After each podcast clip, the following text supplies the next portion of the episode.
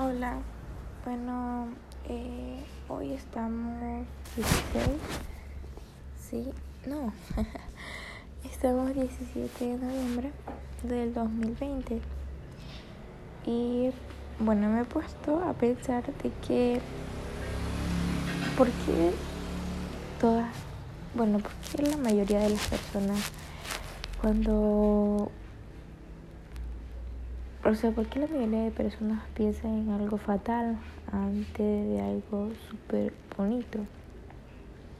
Es como ejemplo, yo llamé a mi mejor amiga ayer, bueno, le dije a su hermana que la levantara y que me contestara rápido por, por Instagram.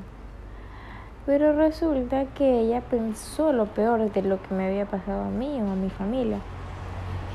Pero ¿por qué la gente está tan...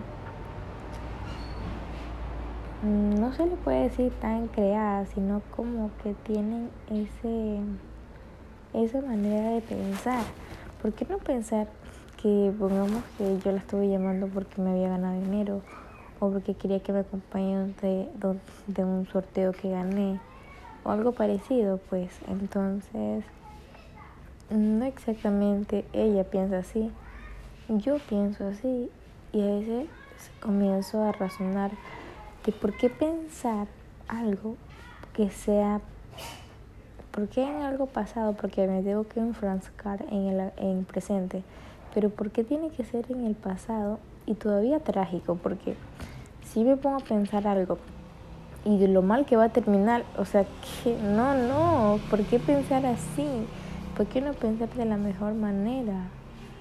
Las personas tienen que cambiar su pensamiento, o sea, al menos si va a pensar en algo en el futuro que sea bonito, pues.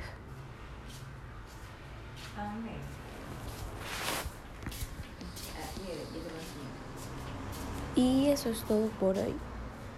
Recuerden pensar algo bonito.